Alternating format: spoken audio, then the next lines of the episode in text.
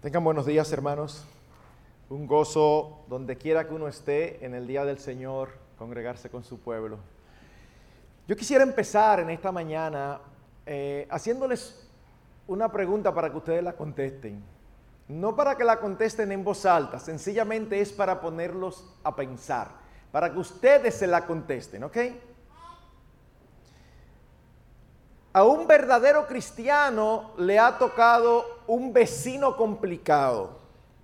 Y un día, al llegar a la casa, encuentra por enésima vez sábanas y ropa de baño colgando en la pared que divide una casa de la otra. En un arranque de ira, cruza, insulta al vecino y regresa a su casa sin ni siquiera dejarlo hablar. La molestia es tanta que empieza a sentirse mal, le da un infarto y muere. Al abrir sus ojos, ¿dónde los abrirá? ¿En el cielo o en el infierno?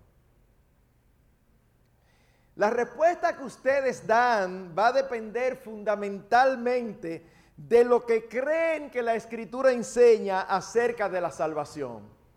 ¿Se puede perder? O no se puede perder.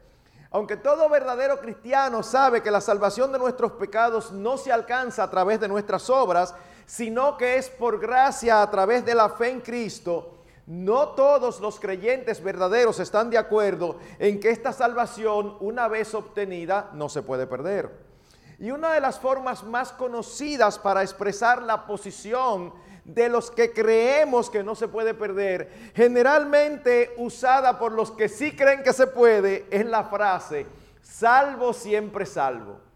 Y la usan de una manera casi como despectiva o de burla. Creemos firmemente que las escrituras enseñan que la salvación que Dios ofrece y que otorga gratuitamente en Cristo es imposible de perder. Ahora, cuando usted oye esto, yo le pido que no apague su interruptor intelectual y que no empiece a sacar conclusiones antes de que yo termine el sermón, porque yo espero tocar varias de las aristas involucradas cuando este tema es traído. Así que permanezca atento y solamente pregúntese si estoy dando opiniones particulares o si estoy siendo apoyado por la palabra de Dios.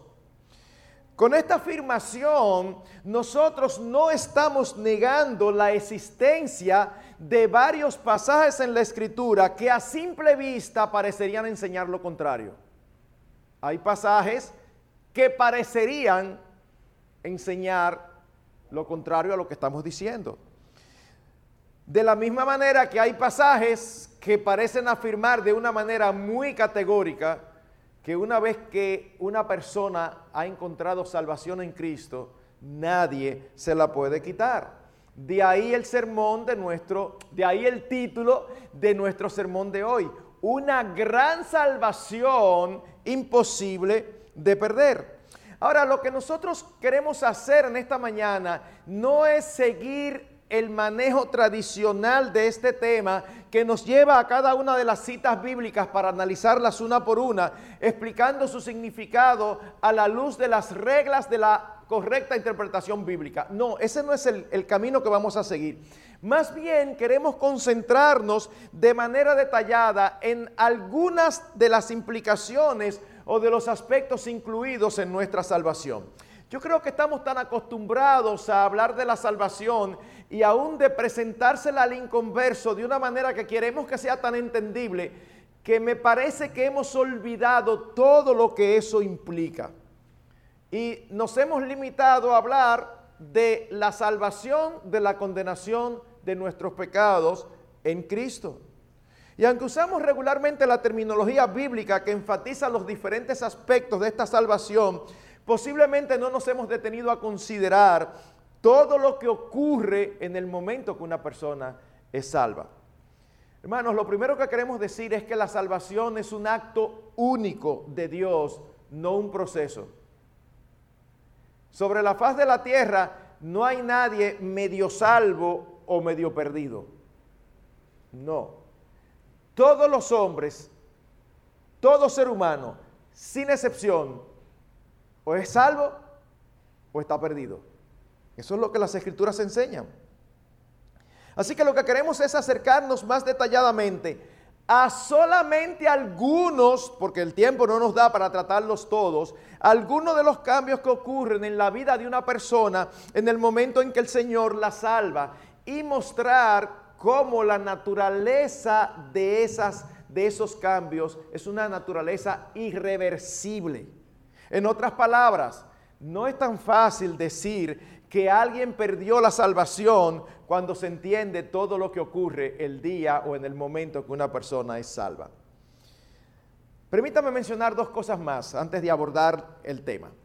Muchos de estos aspectos de la salvación, aunque claramente diferentes, no lo son totalmente, por lo que se solapan unos con otros. En otras palabras, no son como círculos separados, sino más bien círculos donde se eh, eh, eh, comparten ciertas partes comunes. Como si estuvieran enlazados. Usted ha visto, ha visto el logo de los Juegos Olímpicos, que son círculos que se medio entrelazan. Bueno, hay áreas comunes. Y el primero de estos aspectos que quiero tratar es el del nuevo nacimiento o regeneración. Cuando usted encuentra en la Biblia que se habla, de nacer de nuevo o que hemos sido regenerados, se está refiriendo exactamente a lo mismo. Y el texto más conocido al respecto lo, lo, encontramos en Juan capítulo 3, versículo 3, cuando un doctor de la ley se, se, acerca al Señor Jesucristo y le pregunta qué debo hacer para ser salvo. Y el Señor Jesucristo le recrimina, y tú eres maestro de la ley, tú no sabes eso. Dice, Nicodemo, es necesario, te es necesario nacer de nuevo. En verdad, en verdad te digo, Juan 3:3, que el que no nace de nuevo no puede ver el reino de Dios. Y conocemos el resto de la conversación donde Cristo le dice claramente que este nacimiento es sobrenatural y producido por su espíritu. La escritura enseña que el hombre natural, es decir, todo ser humano que no se ha convertido, que no se ha arrepentido de sus pecados, está muerto en sus delitos y pecados. O dicho de otra manera, sobre la faz de la tierra solamente hay dos tipos de seres humanos espiritualmente hablando. Los muertos espiritualmente y los vivos para Dios. Y es un ejercicio no solamente interesante, sino muy provechoso que tú te preguntes hoy, ¿dónde tú estás? ¿Vivo para Dios o muerto espiritualmente. No, pastor, yo estoy buscando. Buscando no es una categoría. O ya tú encontraste o tú estás perdido. O más bien, o ya Cristo te encontró o tú estás perdido. Son las únicas dos categorías. Así que la regeneración es un acto sobrenatural de Dios por medio del cual nos trae a la vida y nos otorga una nueva naturaleza por lo que somos hechos nuevas criaturas. Segunda a los Corintios 5:17.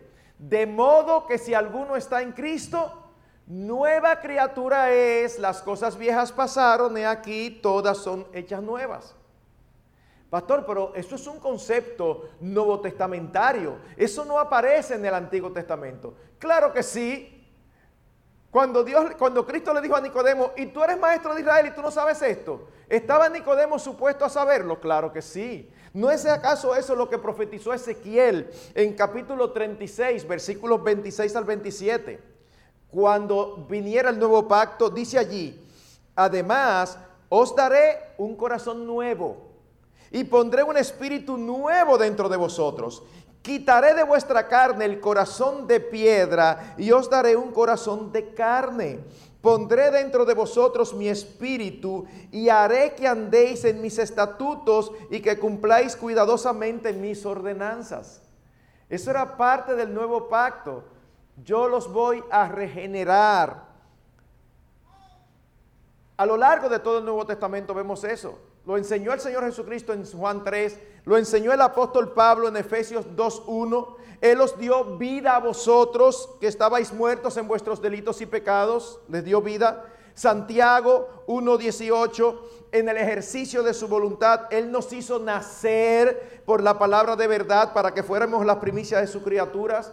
Lo dice el apóstol Pedro en primera de Pedro 1:23, pues habéis nacido de nuevo, no de una simiente corruptible, sino de una incorruptible, es decir, mediante la palabra de Dios que vive y permanece para siempre.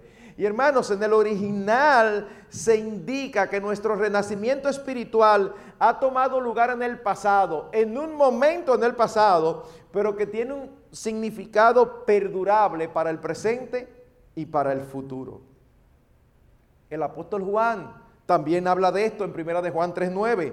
Ninguno que es nacido de Dios practica el pecado, porque la simiente de Dios permanece en él y no puede pecar porque es nacido de Dios. ¿Cómo, pastor? Entonces, un creyente verdadero no peca. No, aunque aquí dice no puede pecar, no lo saque del contexto. Un creyente verdadero peca no vive en la práctica del pecado. Son dos cosas totalmente diferentes. Es obvio entonces que la regeneración o el nuevo nacimiento es un acto definitivo de Dios. El hombre regenerado deja por siempre, por siempre, de ser el hombre que era. La vida antigua queda atrás y se inicia una nueva. Y hermanos, la parte fundamental aquí entender, de entender es lo siguiente. El nuevo nacimiento, la regeneración, no es algo que tú y yo hemos hecho, sino algo que ha sido hecho en nosotros por la voluntad soberana de Dios. No es algo que tú y yo hacemos, pero no somos nosotros los que nos convertimos. Sí y no. Nos arrepentimos, pero la salvación es del Señor. Pero nosotros no nacemos de nuevo por nuestra propia decisión. Dios nos hace nacer de nuevo por su palabra. Alguien lo ha expresado de esta manera y yo creo que es muy ilustrativo. Dice, ¿puede una mariposa volver a ser oruga? Sabemos la respuesta, clara. Así tampoco puede retomar su anterior naturaleza el que ha nacido de nuevo, porque no fue algo que él hizo, sino algo que Dios hizo en él. En el infierno no va a haber ningún nacido de nuevo. Eso es imposible. Porque la naturaleza nueva que nos ha dado es una naturaleza que tiene la capacidad de obedecer a Dios y le obedece. ¿Ustedes recuerdan algo que dijo el Señor, el apóstol Pablo en 1 Corintios 15, 50? Que la sangre y la carne no pueden heredar el reino de Dios. Bueno, de igual manera, tampoco es posible que un regenerado por el Espíritu Santo termine en una condenación eterna. Preguntamos, ¿cómo puede perderse alguien que ha nacido de nuevo? ¿Qué, sucede entonces? ¿Muere de nuevo? ¿Y si se arrepiente? ¿Vuelve y nace? Es que, hermanos, las implicaciones de esa teología de que aquí estoy yo fajado sosteniendo mi salvación, de verdad, yo no sé cómo explicarían esto. ¿Qué sucede? Muero y nazco, muero y nazco, nazco y muero. Nosotros no vemos eso en la escritura. O tú naciste de nuevo o tú nunca has nacido de nuevo. Pero no es lo único que ocurre cuando somos salvos de nuestros pecados. También las escrituras nos dicen que ocurre lo que se llama adopción. Somos adoptados como hijos de Dios en el mismo momento que Dios nos salva. Juan capítulo 1 versículos 12 y 13. Pero a todos los que les recibieron les dio el derecho de llegar a ser hijos de Dios, es decir, a los que creen en su nombre, que no nacieron de sangre, ni de la voluntad de la carne, ni de la voluntad del hombre, sino de Dios. ¿Cómo llega a ser uno hijo de Dios? Por nacimiento. Bueno, Dios nos hace nacer y ahora como Él nos engendra, Él es nuestro Padre. Yo sé que es muy popular la noción, sobre todo en aquellos que no conocen la palabra, de que todos los seres humanos somos hijos de Dios. Eso no es lo que presenta la palabra. Todos somos criaturas de Dios. Pero el texto de Juan es claro. Se llega a ser hijo de Dios cuando creemos en su Hijo Jesucristo. Efesios 2.3 dice que el que no se ha convertido, hablando acerca del que no se ha convertido, dice, éramos por naturaleza hijos de ira lo mismo que los demás. A veces las personas se ofenden con algunas afirmaciones, pero el Señor Jesucristo dijo a los fariseos, ustedes no son hijos de Dios, ustedes son hijos de vuestro padre el diablo. Eso, es fuerte. Pero la verdad es que tú o eres hijo de Dios o eres hijo del diablo. Pastor, eso es lo que no me gusta, que aquí uno viene a tu iglesia y de una vez ofenden a uno. Mi hermano, no, no es un afán de ofenderte, pero si tú estás en peligro de caer en un precipicio, tú crees que la forma de decirte es, escúchame, perdóname, tú me permites avisarte algo. De verdad que esa no es la forma. Usted ha visto películas, ¿verdad? Cuando salvan a personas que se quieren suicidar. No es, ¿tú me permites agarrarte y tumbarte para que no te tires? No. Primero lo derriban y después hablamos. Y al final dan gracias porque fueron salvados. Si has de ser salvo, porque no lo eres, necesitas escuchar la mala noticia. Porque el Evangelio solamente es una buena noticia cuando entendemos que hay una muy mala. Cristo Jesús vino al mundo a salvar a los pecadores, de los cuales yo soy el primero. Así que desde antes de la fundación del mundo, y esto es maravilloso, dice la Biblia que desde antes de la fundación del mundo, los creyentes verdaderos fuimos predestinados para ser hijos de Dios. Efesios 1.5 nos predestinó, nos destinó de manera previa para adopción como hijos para sí mediante Jesucristo, conforme al beneplácito de su voluntad. Es por eso que el apóstol Juan dice en primera de Juan 3:1, mirad cuán gran amor nos ha otorgado el Padre para que seamos llamados hijos de Dios. Y luego dice, y eso somos. Dios es nuestro Padre y es un Padre perfecto. Tú y yo somos buenos la escritura dice que somos malos porque somos pecadores. Ahora, si tú y yo siendo malos, no descederamos a nuestros hijos cuando pecan contra nosotros, ¿por qué pensamos que Dios lo hace? Algunos de nosotros han tenido hijos complicaditos y rebeldes. ¿Qué tú haces? Usted no es mi hijo ya. Eso normalmente no es lo que se hace. Uno lo sufre, y uno le busca la vuelta. Y esos somos pecadores como tú y como yo. Entonces Dios que es santo y que es el Padre perfecto, nosotros pensamos que pecamos y dice, te fuiste, te quité. No, no, Él es un Padre bueno. En Isaías 49, 15 tenemos un atisbo de lo que es el corazón de Dios. Aunque sabemos que el texto no se está refiriendo allí a los regenerados, pero estamos hablando del corazón de Dios. Dice él, ¿Puede una mujer olvidar a su niño de pecho sin compadecerse del hijo de sus entrañas? Puede, no es lo natural, pero en un mundo caído nosotros eh, todos conocemos casos de mujeres tan perversas que son capaces de olvidarse de sus hijos. Por eso él dice, no es lo natural, pero aunque ellas se olvidaran, yo no te olvidaré nuestro Padre Celestial nos dice, yo no te voy a olvidar. Mis hermanos,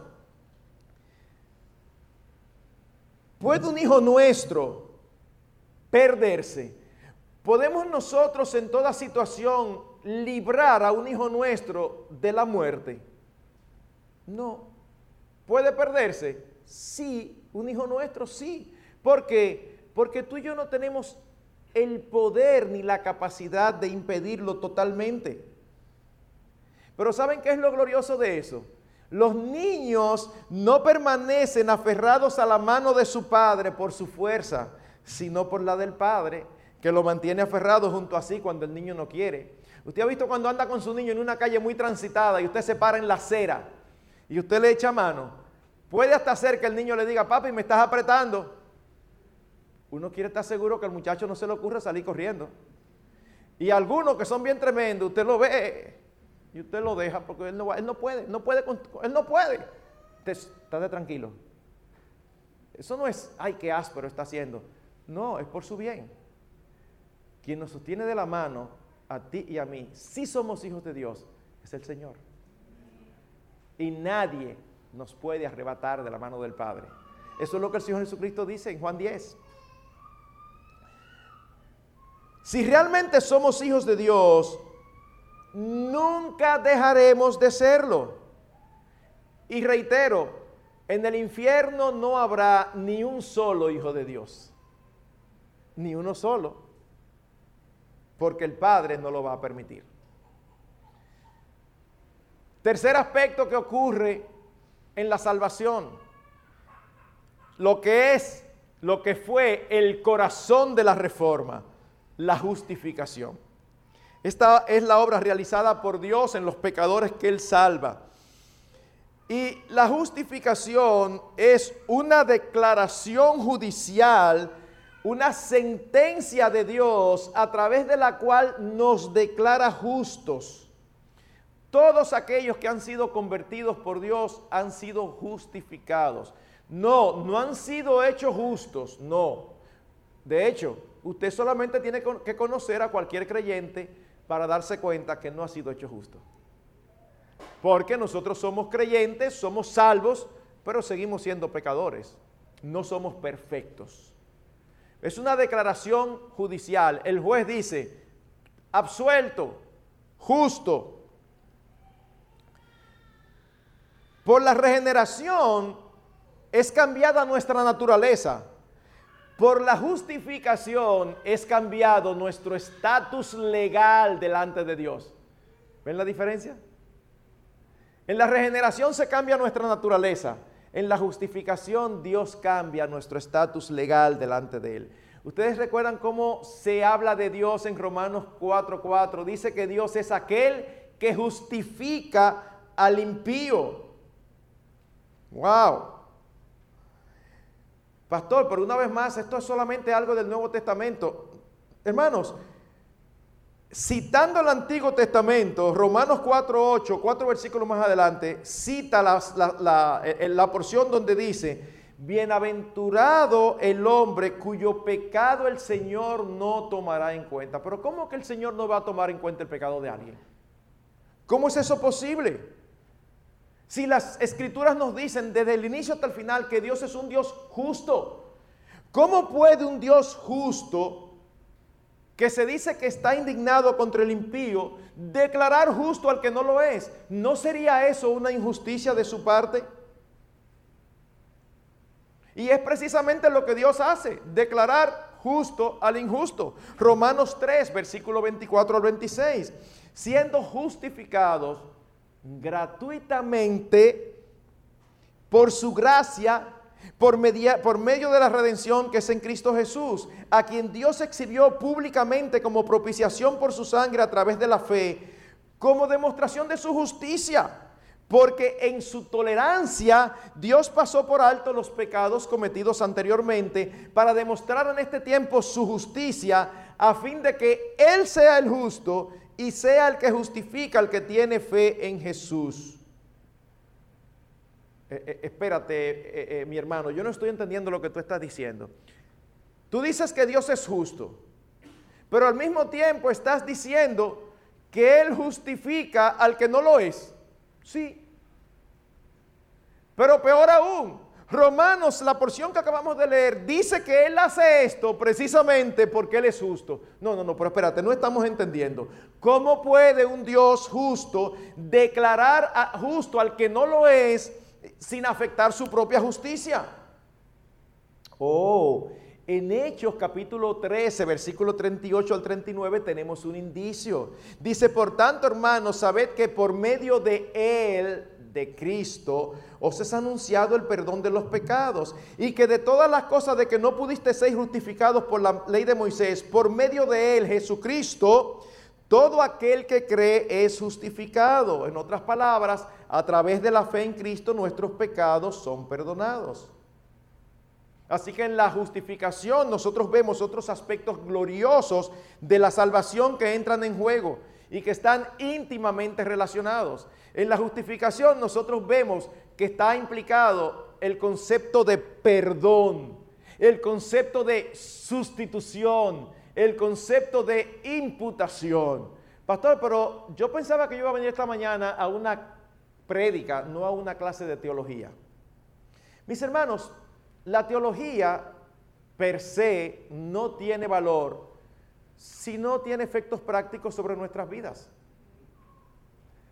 O sea, ¿qué hacemos nosotros con estar hablando de términos? Sí, eso está genial, pero ¿qué tiene eso que ver conmigo? Esa es la pregunta que todo creyente debe hacerse. Eso está muy bien, pero ¿qué tiene eso que ver conmigo? Para que nosotros no nos pongamos como los fariseos que tenían unas discusiones estériles. ¿Cuántos ángeles pueden pararse en la punta de un alfiler? Esas eran parte de las discusiones. Pero por favor, ¿y qué me importa a mí? ¿Y qué sé yo? ¿Cómo me afecta a mí que se paren en unos ángeles en la punta un alfiler? Eso no tiene que ver nada conmigo. Pero esto sí. Esto sí. Hermanos, todos nuestros pecados, hablando del perdón, han sido perdonados. Y esto incluye no solamente los pecados pasados, sino, también los presentes y los futuros. Hermanos, si tú eres un verdadero creyente, tus pecados de mañana ya han sido perdonados. Pastor, pero no diga eso del púlpito, porque entonces los hermanos van a salir a pecar de lo más quitado de bulla. Ah, o sea que yo tengo un sistema mejor que el del Señor para mantener la santidad de los hermanos. Hay que ocultar información. No el que sale a eso no es salvo porque evidencia que no está entendiendo la naturaleza del verdadero evangelio. Efesios 1:7. En él, en Cristo, tenemos redención mediante su sangre, el perdón de nuestros pecados según las, riquezas de su gracia. Nuestros pecados futuros también merecen condenación, pero esos también fueron pagados por Cristo en la cruz. Pero ¿cómo Dios, o todavía no ha contestado la pregunta, pastor, ¿cómo Dios hace eso sin afectar su justicia? Ah, aquí vienen los conceptos que lo explican. El concepto de sustitución y el concepto de imputación. Fue posible para Dios perdonar nuestros pecados y declararnos justos sin que su propia justicia fuera afectada porque Cristo nos sustituyó, porque Él tomó nuestro lugar, recibiendo en sí mismo el castigo que merecíamos. Esa es la diferencia. ¿Qué usted pensaría si alguien comete una infracción de tránsito y cuando va donde el juez resulta que el juez es su papá y el juez le dice, no, olvídate de eso, y rompe la multa. ¿Cómo usted lo vería? Como una injusticia, ¿verdad? Sí, porque el juez no tiene autoridad para eso, puede ser tu hijo, pero si, él, si hay una multa, esa multa hay que pagarla. Pero eso no es lo que el Señor hace. ¿Ustedes saben lo que el Señor hace? El Señor dice, culpable a su hijo, culpable. ¿Por qué? Porque es justo. Y después que lo declara culpable, se mete la mano en la cartera y paga la multa. Eso es lo que el Señor hace. Su justicia no está siendo afectada. ¿Quién puede impedir que él, que es el papá, le pague la multa al muchacho? las ilustraciones siempre tienen su deficiencia, ¿eh? porque no está bien que se la pague. Pero como no es de eso que estamos hablando, no estamos hablando de crianza, estamos hablando de justificación. Estamos hablando de justificación. es para que puedan entenderme. Pastor, pero usted usa una palabrita ahí medio rarita, de que imputación, ¿qué es eso? Bueno, mis hermanos, imputar significa atribuir a la cuenta del otro. Es como si fuera una transacción contable donde yo pongo a la cuenta del otro lo que me corresponde a mí. Nosotros tenemos un ejemplo genial en la epístola de Filemón. Sí, esa epístola cortitica del Nuevo Testamento que solamente tiene un capítulo. Y uno dirá, ¿y para qué está esa epístola ahí? Bueno, el Espíritu Santo quiso dejarla ahí. Pero es una ilustración muy buena de lo que es la imputación. El apóstol Pablo le escribe a Filemón porque un esclavo de él se había escapado. Y parece que finalmente el esclavo cayó preso y Pablo tuvo la oportunidad de predicarle y el esclavo onésimo se convirtió. Así que ahora Pablo lo está enviando de regreso a su amo vete, vete, vete a resarcir lo que tú hiciste. Y Pablo le escribe a Filemón recomendándole al esclavo desobediente. Y oigan lo que dice, si te ha perjudicado en alguna forma o te debe algo, cárgalo a mi cuenta. Yo, Pablo, escribo esto con mi propia mano. Yo lo pagaré, entre paréntesis, por no decirte que aún tú mismo te me debes a mí. Wow. En otras palabras, Pablo había sido un instrumento en las manos de Dios para hacer de muchísima bendición a Filemón. Y le dice, ponlo a mi cuenta, yo te lo pago. Y eso sin mencionar que tú me debes a mí muchísimo, pero yo te lo pago. Eso es lo que está diciendo. Es una especie de transacción contable. Los que saben de contabilidad aquí saben que siempre que hay una transacción hay que hacer un doble registro. Porque siempre se equilibran débito y crédito. Activos, pasivos. O sea, siempre hay que hacer una doble transacción. Bueno, usted sabe lo que ocurre en la salvación que impide que Dios sea injusto a salvar a injustos como nosotros que todos nuestros pecados son puestos en la cuenta de Cristo. Wow. Pero no termina ahí porque dijimos que es doble. Y a nosotros en nuestra cuenta, ¿qué se pone? La justicia de Cristo. Mis hermanos, yo sé que esto es algo difícil de asimilar, no de entender, sino de asimilar, porque tú y yo no somos así porque somos malos. Pero Dios es un Dios lleno de gracia. Cuando Dios nos ve a nosotros, los creyentes, nos ve en Cristo. Dios nos ve justos en Cristo. Hemos sido declarados justos. No, no es que Dios no ve nuestros pecados. No es que nuestros pecados no ofenden a Dios. No, es que, es que Él siempre recuerda que la justicia de Cristo es suficiente para cubrir todos los pecados de todos aquellos que han creído en Jesucristo. Y eso es algo glorioso. Segunda a los Corintios 5:21 quizás es el texto que mejor lo expresa. Me encanta. Al que no conoció pecado, ¿quién fue ese? Cristo. Dios le hizo pecado por nosotros. ¿Para qué? Para que nosotros fuésemos hechos justicia de Dios en él. ¿Ven el concepto tan claramente expresado en un solo versículo? El concepto de sustitución y de imputación que permite que Dios pueda perdonar sin ser injusto. Es precisamente por esto que Él puede justificar.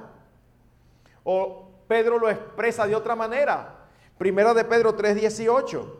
Porque también Cristo murió por los pecados una sola vez, el justo por los injustos. ¿Para qué? Para llevarnos a Dios, muerto en la carne, pero vivificado en el Espíritu. Hermanos, los resultados de esta obra soberana de Dios, nosotros lo vemos en Romanos 8.1.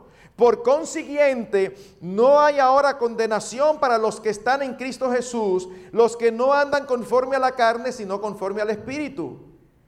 Y más adelante en el versículo 33 dice, ¿quién acusará a los escogidos de Dios? Dios es el que justifica. Alguien aquí puede decir, pastor, pero mírenlo, ahí está claro. No hay condenación para los que están en Cristo Jesús. Y entonces esa persona enfatiza, los que no andan conforme a la carne, sino conforme al Espíritu. Si tú andas conforme al Espíritu, hay condenación para ti. Eso es una mala interpretación. Si tú andas conforme a la carne, entonces posiblemente es una evidencia de que no eres creyente. Entonces, no eres condenado porque perdiste tu salvación. Eres condenado porque nunca la has tenido. Son dos enfoques totalmente diferentes. Hermanos, somos declarados justos delante de Dios, no porque Él pasó por alto sus justas demandas, sino porque en Cristo todas ellas fueron cumplidas. Por otro lado, habiendo establecido esta verdad, hay un principio legal que dice que una transgresión no debe ser pagada dos veces. O sea, no es como en esos hogares que el niño desobedece y la madre lo disciplina. Cuando el padre llega, la madre correctamente le dice al padre lo que pasó. Y el padre se molesta tanto que él viene y vuelve y lo disciplina. No, pero espérate, no lo disciplina porque ya fue disciplinado por eso. Sí, pero fue su mamá, ahora que yo me estoy enterando. No, porque está pagando dos veces por la misma falta. Si alguien a quien Dios perdonó en Cristo se condena, entonces haría a Dios injusto, porque los pecados de esa persona ya fueron pagados por Cristo. Y a favor de la persona misma. Alguien lo expresó de la siguiente manera. Esta justificación, aunque individualmente localizada en el momento en que un hombre cree, es un acto escatológico, es decir, es un acto futuro realizado una vez para siempre. El juicio final es traído al presente. Una vez que la sentencia es dada, la sentencia es dada, es irrevocable. La ira nunca tocará al que ha sido justificado. Cuatro, otra cosa que ocurre, y es la morada y el sello del Espíritu Santo. Romanos 8, versículos 9 y 11. Oigan bien lo que dice el apóstol Pablo. Sin embargo, vosotros no estáis en la carne, sino en el Espíritu, si en verdad el Espíritu de Dios habita en vosotros. Pero si alguno no tiene el Espíritu de Cristo, el tal no es de él. Pero si el Espíritu de aquel que resucitó a Jesús entre los muertos habita en vosotros, el mismo que resucitó a Cristo Jesús entre los muertos, también dará vida a vuestros cuerpos mortales por medio de su Espíritu que habita en vosotros. Hermanos, al momento de ser salvos, el Espíritu Santo viene a morar en nosotros permanentemente. Esto sí era algo que no ocurría en el Antiguo Testamento.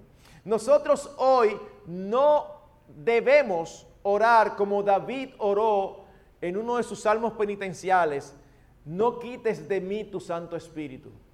El ministerio del Espíritu Santo era diferente antes de la venida de Jesucristo. Ahora en el nuevo pacto, que es un pacto mejor que el antiguo, cuando alguien conoce al Señor y se convierte, el Espíritu Santo hace morada en él.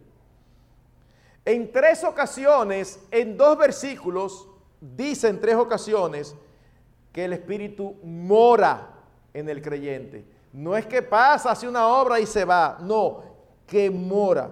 Y la palabra que se traduce en morar transmite la idea de alguien que se encuentra en su propio hogar.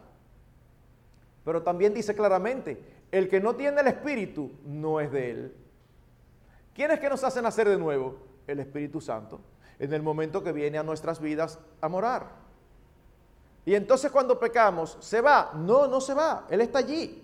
Él mora permanentemente.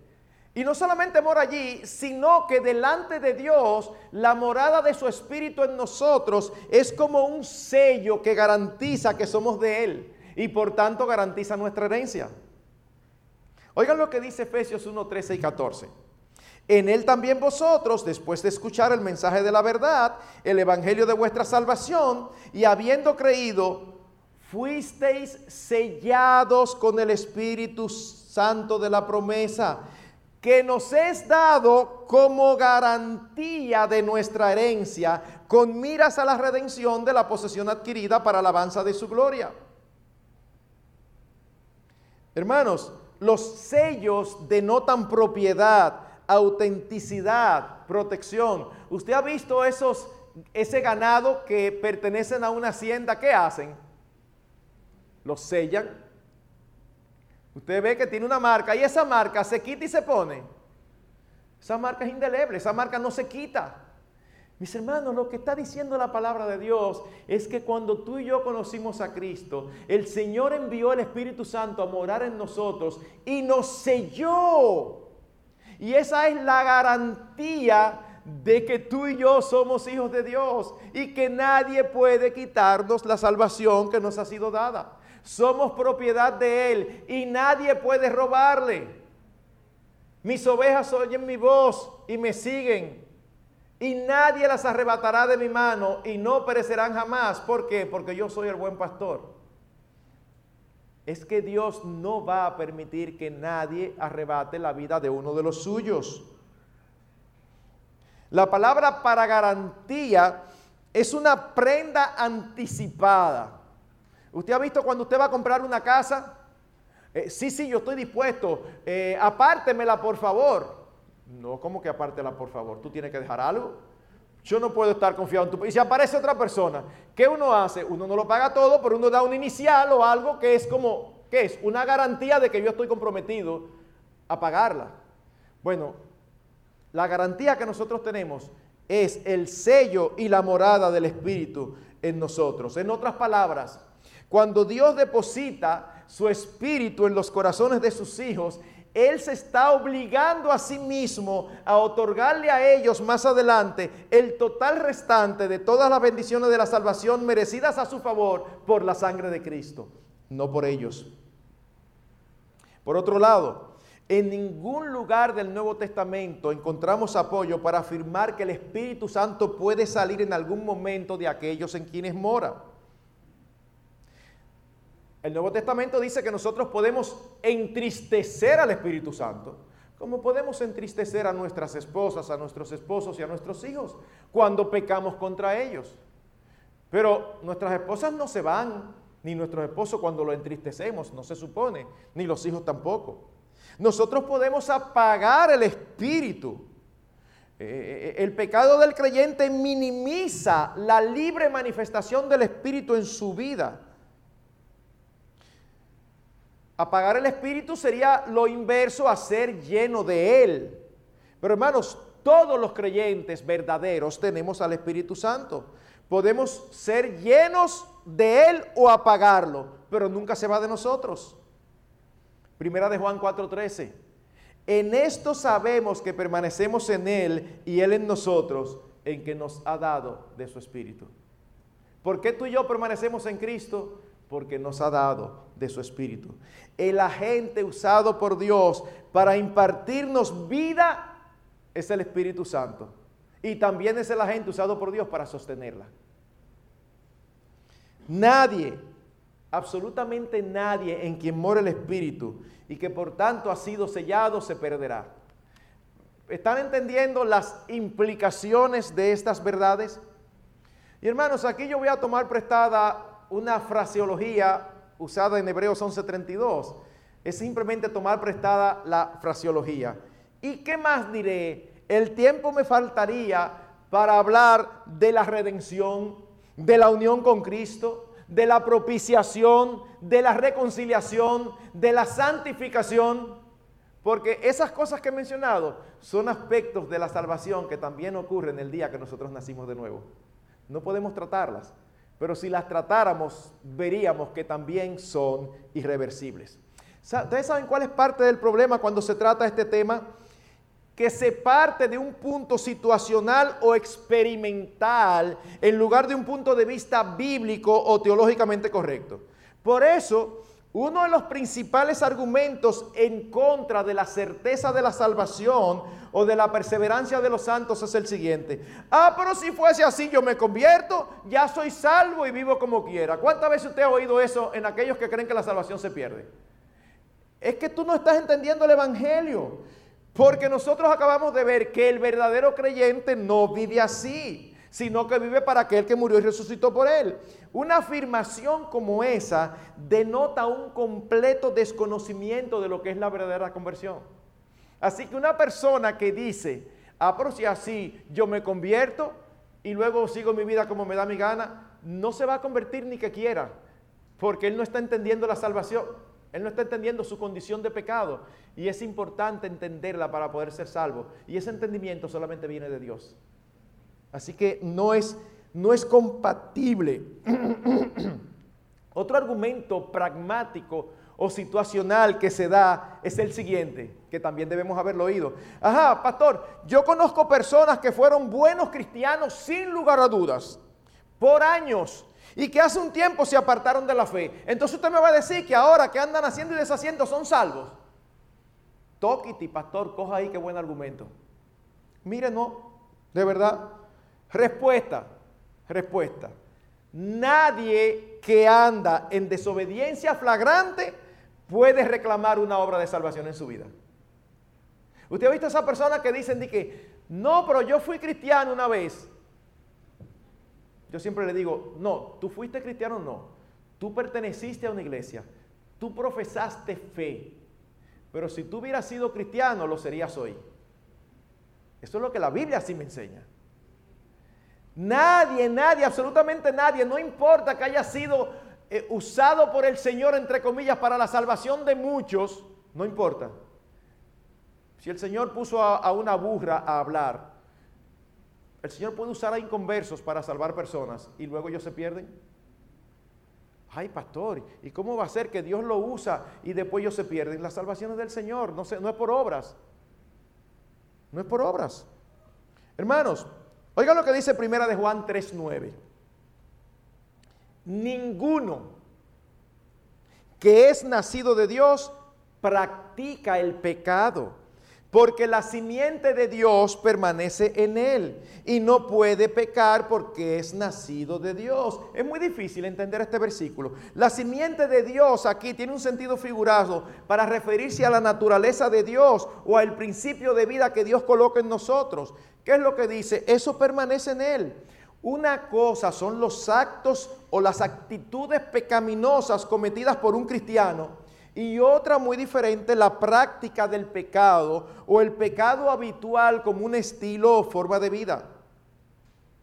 Cualquier creyente verdadero puede pasar por un invierno espiritual temporal, pero ningún verdadero salvo puede apartarse permanentemente de Dios. Pensemos en David. ¿O acaso nosotros pensamos que si David hubiera muerto antes de arrepentirse después del pecado con eh, Betsabé, David se hubiera perdido.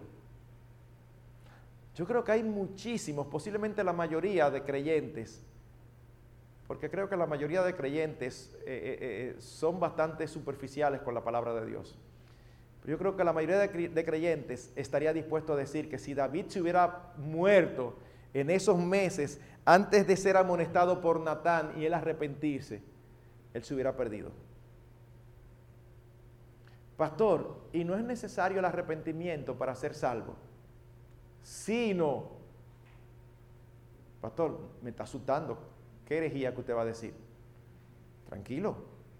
Claro que es indispensable para ser salvo. El arrepentimiento una vez por todas de todos nuestros pecados. Pero a veces se tiene la noción de que yo peco y si me muero en ese momento y no tengo la oportunidad de arrepentirme de ese, me pierdo. No es que cuando yo me arrepentí, el Señor me perdonó. Es los pasados, el presente y el futuro. Ah, pastor, entonces explíqueme primera de Juan 1.9, que si confesáis vuestros pecados, Él es fiel y justo para perdonar vuestros pecados y limpiarnos de toda maldad. Bueno, ese texto es muy mal usado, porque ese texto no se está refiriendo al arrepentimiento para salvación, sino a lo relacional. Cuando tú pecas contra tu padre, ¿Tú dejas de ser su hijo? No. ¿La relación sigue igual? Tampoco. Así que cuando nosotros pecamos, entristecemos al Espíritu Santo, entristecemos a Dios. No podemos disfrutar la relación, el deleite de la relación con nuestro Padre de la misma manera. Tenemos que arrepentirnos para restaurar la relación, no para restaurar la salvación. Ese es el sentir de Primera de Juan 1.9.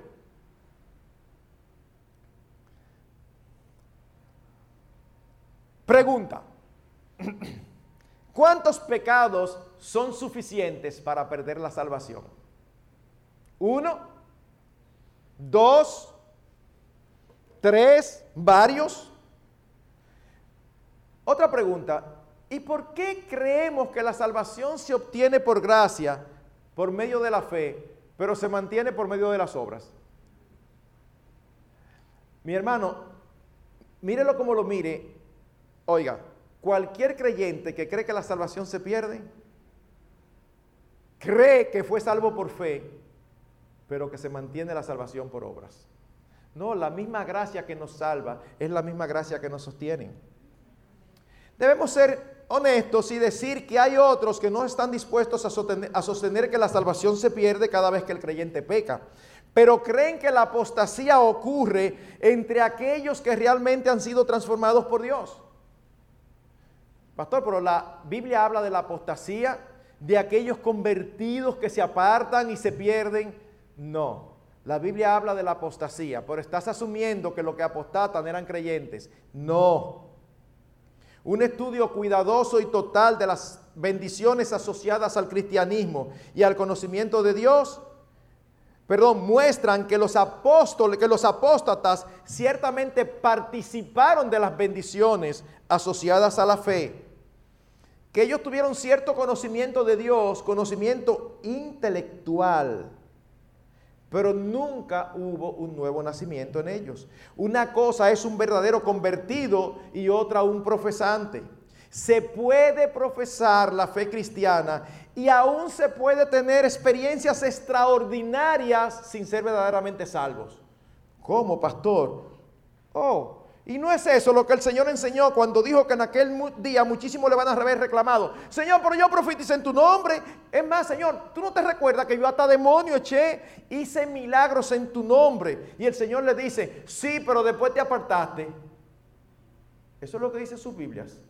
No, el Señor le dice, nunca os conocí. Ay, no, que tú nunca fuiste mío. Pero Señor, y todo lo que yo hice, no te conocí. Qué difícil, qué duro.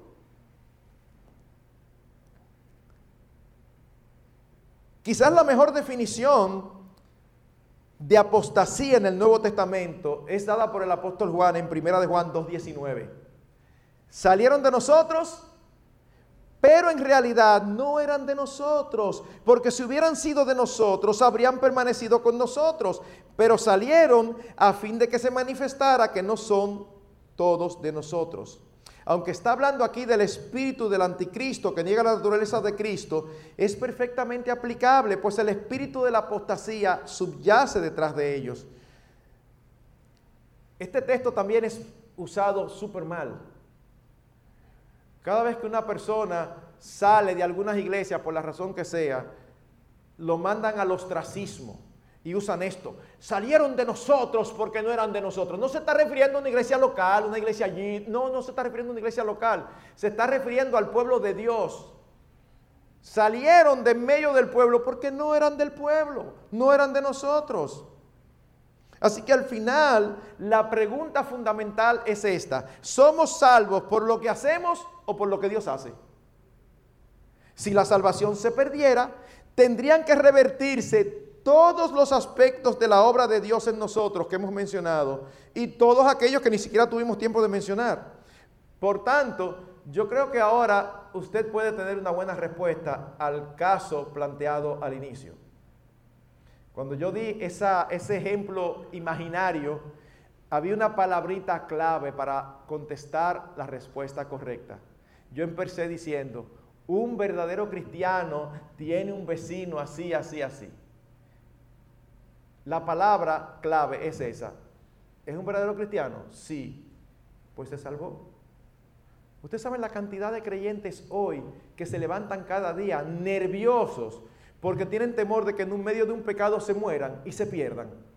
¿Cómo se puede vivir así?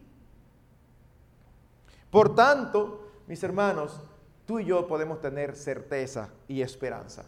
Permítame ahora terminar con unas aplicaciones. El conocimiento de esta verdad, en primer lugar, debe producir en nosotros un sentido de certeza y paz interior. Conocer esto debe darnos paz y certeza. Judas 24 y 25. Y a aquel que es poderoso Dios para guardaros sin caída y para presentaros sin mancha en presencia de su gloria con gran alegría. Al único Dios, nuestro Salvador, por medio de Jesucristo, nuestro Señor, sea gloria, majestad, dominio autoridad antes de todo tiempo y ahora y por todos los siglos. Amén. Él es poderoso para sostenernos y ciertamente lo va a hacer porque Él lo ha prometido. No es posible, mis hermanos, como decía hace un rato, levantarse cada día con el temor de que algún pecado cometido nos excluya del reino de Dios. Y al mismo tiempo creer eso y vivir una vida cristiana gozosa y sin sobresaltos. ¿Cuántas veces he escuchado a creyentes decir, óyeme, qué cosa más grande, fulano me va a hacer perder mi salvación? Porque tienen a alguien cercano que los desespera, que es un eh, eh, inquisidor, que es un escarnecedor, que es un necio. Dice, me va a hacer perder la, mi salvación. Un día le voy a decir dos tres cosas. Ellos entienden que si le dicen dos tres cosas y en ese momento el Señor viene, se quedaron. ¿Ustedes han visto eso? Que eso es súper típico. No, cuando el Señor venga, que me encuentre a mí haciendo las cosas bien, porque si me la encuentra haciendo mal, me quedé. No, mis hermanos, gracias al Señor que no es así. Gracias al Señor que no es así. En Jeremías 32, 40 dice, haré con ellos un pacto eterno por el que no me apartaré de ellos para hacerles bien, e infundiré mi temor en sus corazones para que no se aparten de mí. Filipenses 1:6, estando convencido de esto, que el que comenzó en nosotros la buena obra, la va a perfeccionar hasta el día de Jesucristo. Él la perfeccionó, Él la va a terminar. Filipenses 2:13, porque Dios es quien obra en vosotros, tanto el querer como el hacer por su buena voluntad. Pero en segundo lugar, el conocimiento de esta verdad debe producir en nosotros un sentido de gratitud y de alabanza. Hermanos, la salvación no es solamente haber sido librados de la condenación eterna, es todo un evento milagroso y extraordinario con las profundas implicaciones y aspectos que hemos visto. Y toda esta obra ha dependido de Dios y no de nosotros. Aún la fe es un don de Dios, porque dice que Cristo es el autor y el consumador de nuestra fe. Cristo mismo dijo en Juan 6:65, por eso os he dicho que nadie puede venir a mí si no se lo ha concedido el Padre. Pastor, es que yo recuerdo cuando yo me convertí, yo busqué al Señor y lo encontré gracias al Señor. Pequeñita corrección. Tú no buscaste al Señor, el Señor te buscó a ti. No, pastor, yo recuerdo que yo estaba interesado el Señor obró en ti para que te estuvieras interesado. ¿Qué dice la Biblia? No hay justo ni a un uno. ¿Y qué dice? No hay quien busque a Dios, ni siquiera uno. Un muerto no se mueve ni tiene capacidad de nada. Dios tiene que darle vida primero. Así que Dios nos buscó, nos encontró y nos atrajo hacia sí. Él fue que nos llamó a la vida, como hizo con Lázaro. Él fue que en algún momento de nuestra existencia se paró delante de nuestras tumbas y nos dijo, Marcos, ven fuera. Y gloria a Dios que nosotros salimos y nuestras vendas y nuestras mortajas fueron quitadas. Debemos agradecer su gracia, debemos alabar su amor, su misericordia, debemos enaltecer y admirarnos por su sabiduría. Es precisamente por esto que yo preferí sacrificar el título del sermón, porque un título hubiera sido mejor una salvación imposible de perder. Cuando uno le añade gran, el título como título no suena tan bien, pero yo sentía que era una falta mía si yo no decía que era grande. Es una gran salvación. Y en tercer y último lugar, el conocimiento de esta realidad debe producir en nosotros, y esto es importantísimo, un cuidado esmerado de nuestras almas. Pastor, pero usted ha dicho que no depende de nosotros. Bueno, no depende la salvación de nosotros, pero eso no significa que tú y yo no tenemos nada que hacer. No, no, no, no, no malinterpretes. El mismo texto en Filipenses 2 que dice que Dios obra en nosotros el querer como el hacer, exactamente un versículo antes, en versículo 12, dice, ocupaos en vuestra salvación con temor y temblor. Pastor, pero espérese, espérese, ¿cómo es la cosa?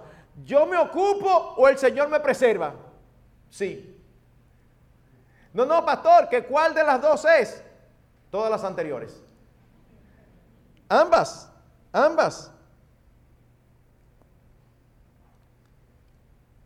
Dios nos capacita para vivir la vida cristiana, pero somos tú y yo que debemos vivirla con la ayuda de su Espíritu, no es Él. Ocupaos porque Dios, de lo contrario, fuera imposible.